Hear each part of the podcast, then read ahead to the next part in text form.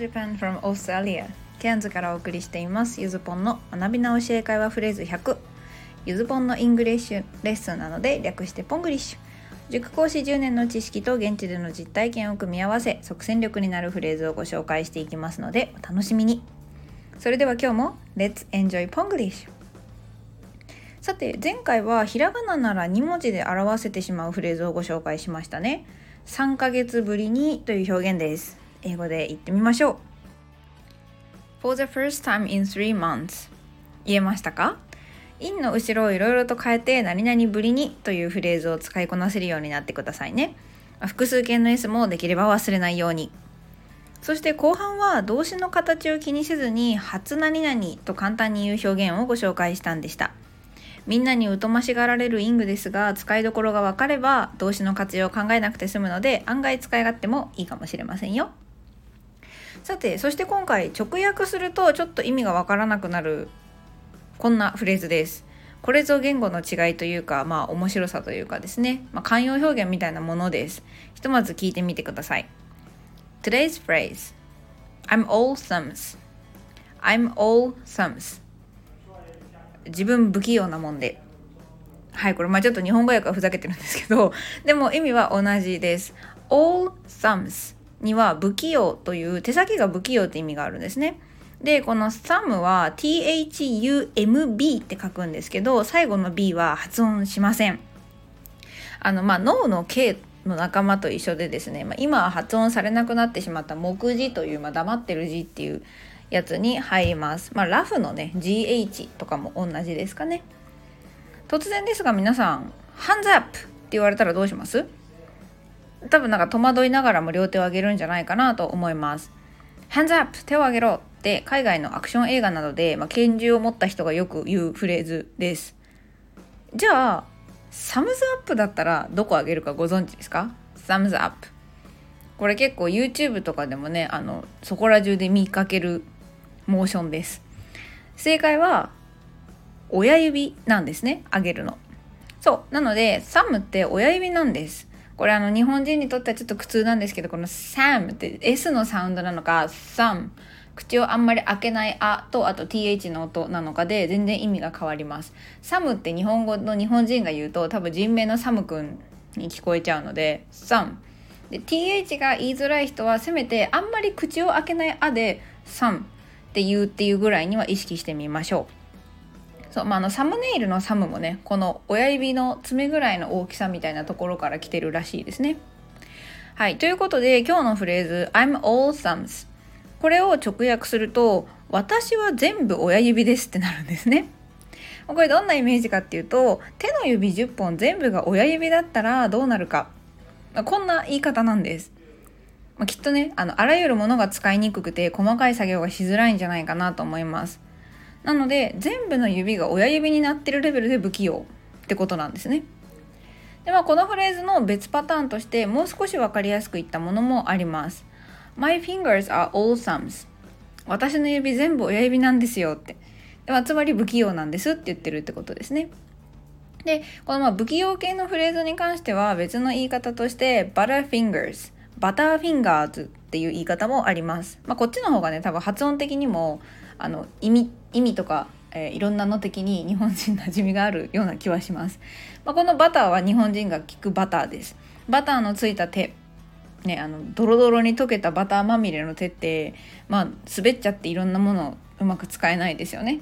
そうなのでバターフィンガーズっていうとこれもやっぱり手先が不器用っていうことになります。さてそしてここからプラスアルファのコーナーではですねこのプチョ変座を解読してみようと思います。プッチョって思った人ねあの全然構わないですけどそうプチョ変だねクラブハウスとかまあライブなんかに行く人たちはもしかしたら「プチョ変だ!」って言ってるなんかこうアーティストの人たちはね多分もうちょっとかっこよく言ってると思うんですけどを聞いたことあるんじゃないかなと思います。でまあ知ってる人たちはねこう手を挙げるんじゃないですかこう「うー」とか言いながらこう手をね挙げると思うんですけど実はこのフレーズの「プチョ変座」の後半変座はですね前半でご紹介した hands up なんですね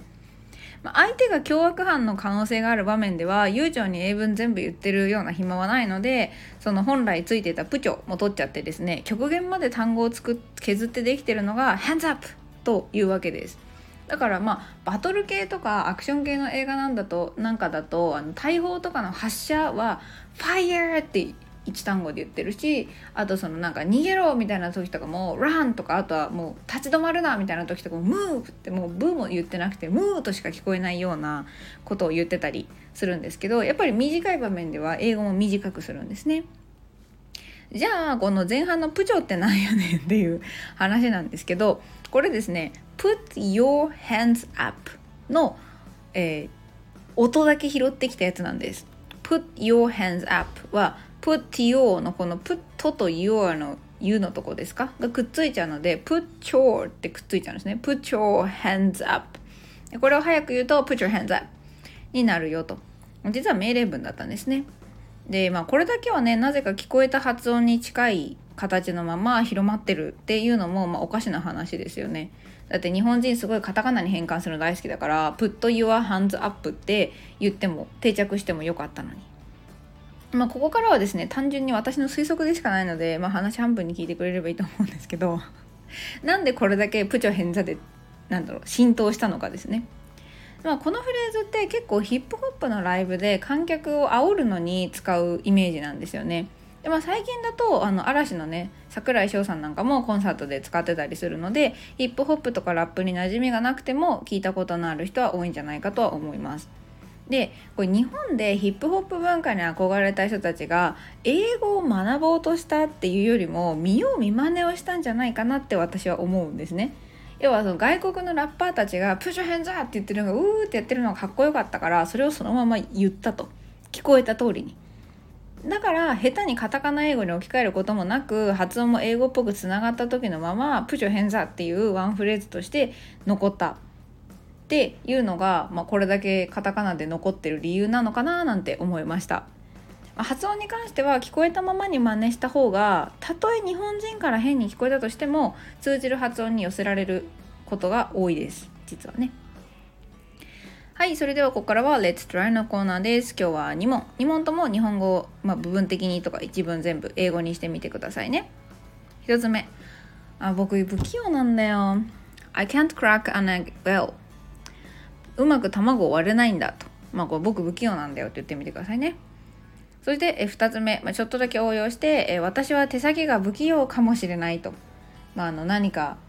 なんでしょうね私だったらこの間普通に身支度をしてたのに眠かったのか何なのか3回連続なんか串をこうなんか取り落として床に落っことして絶望したんですけど、まあ、そんな時にねちょっと途方に暮れたままこれを英語で「私は手先が不器用かもしれない」って言ったりするといいんじゃないかなと思います。まあ、そんな場面がある人ばっかりじゃないとも思いますけど。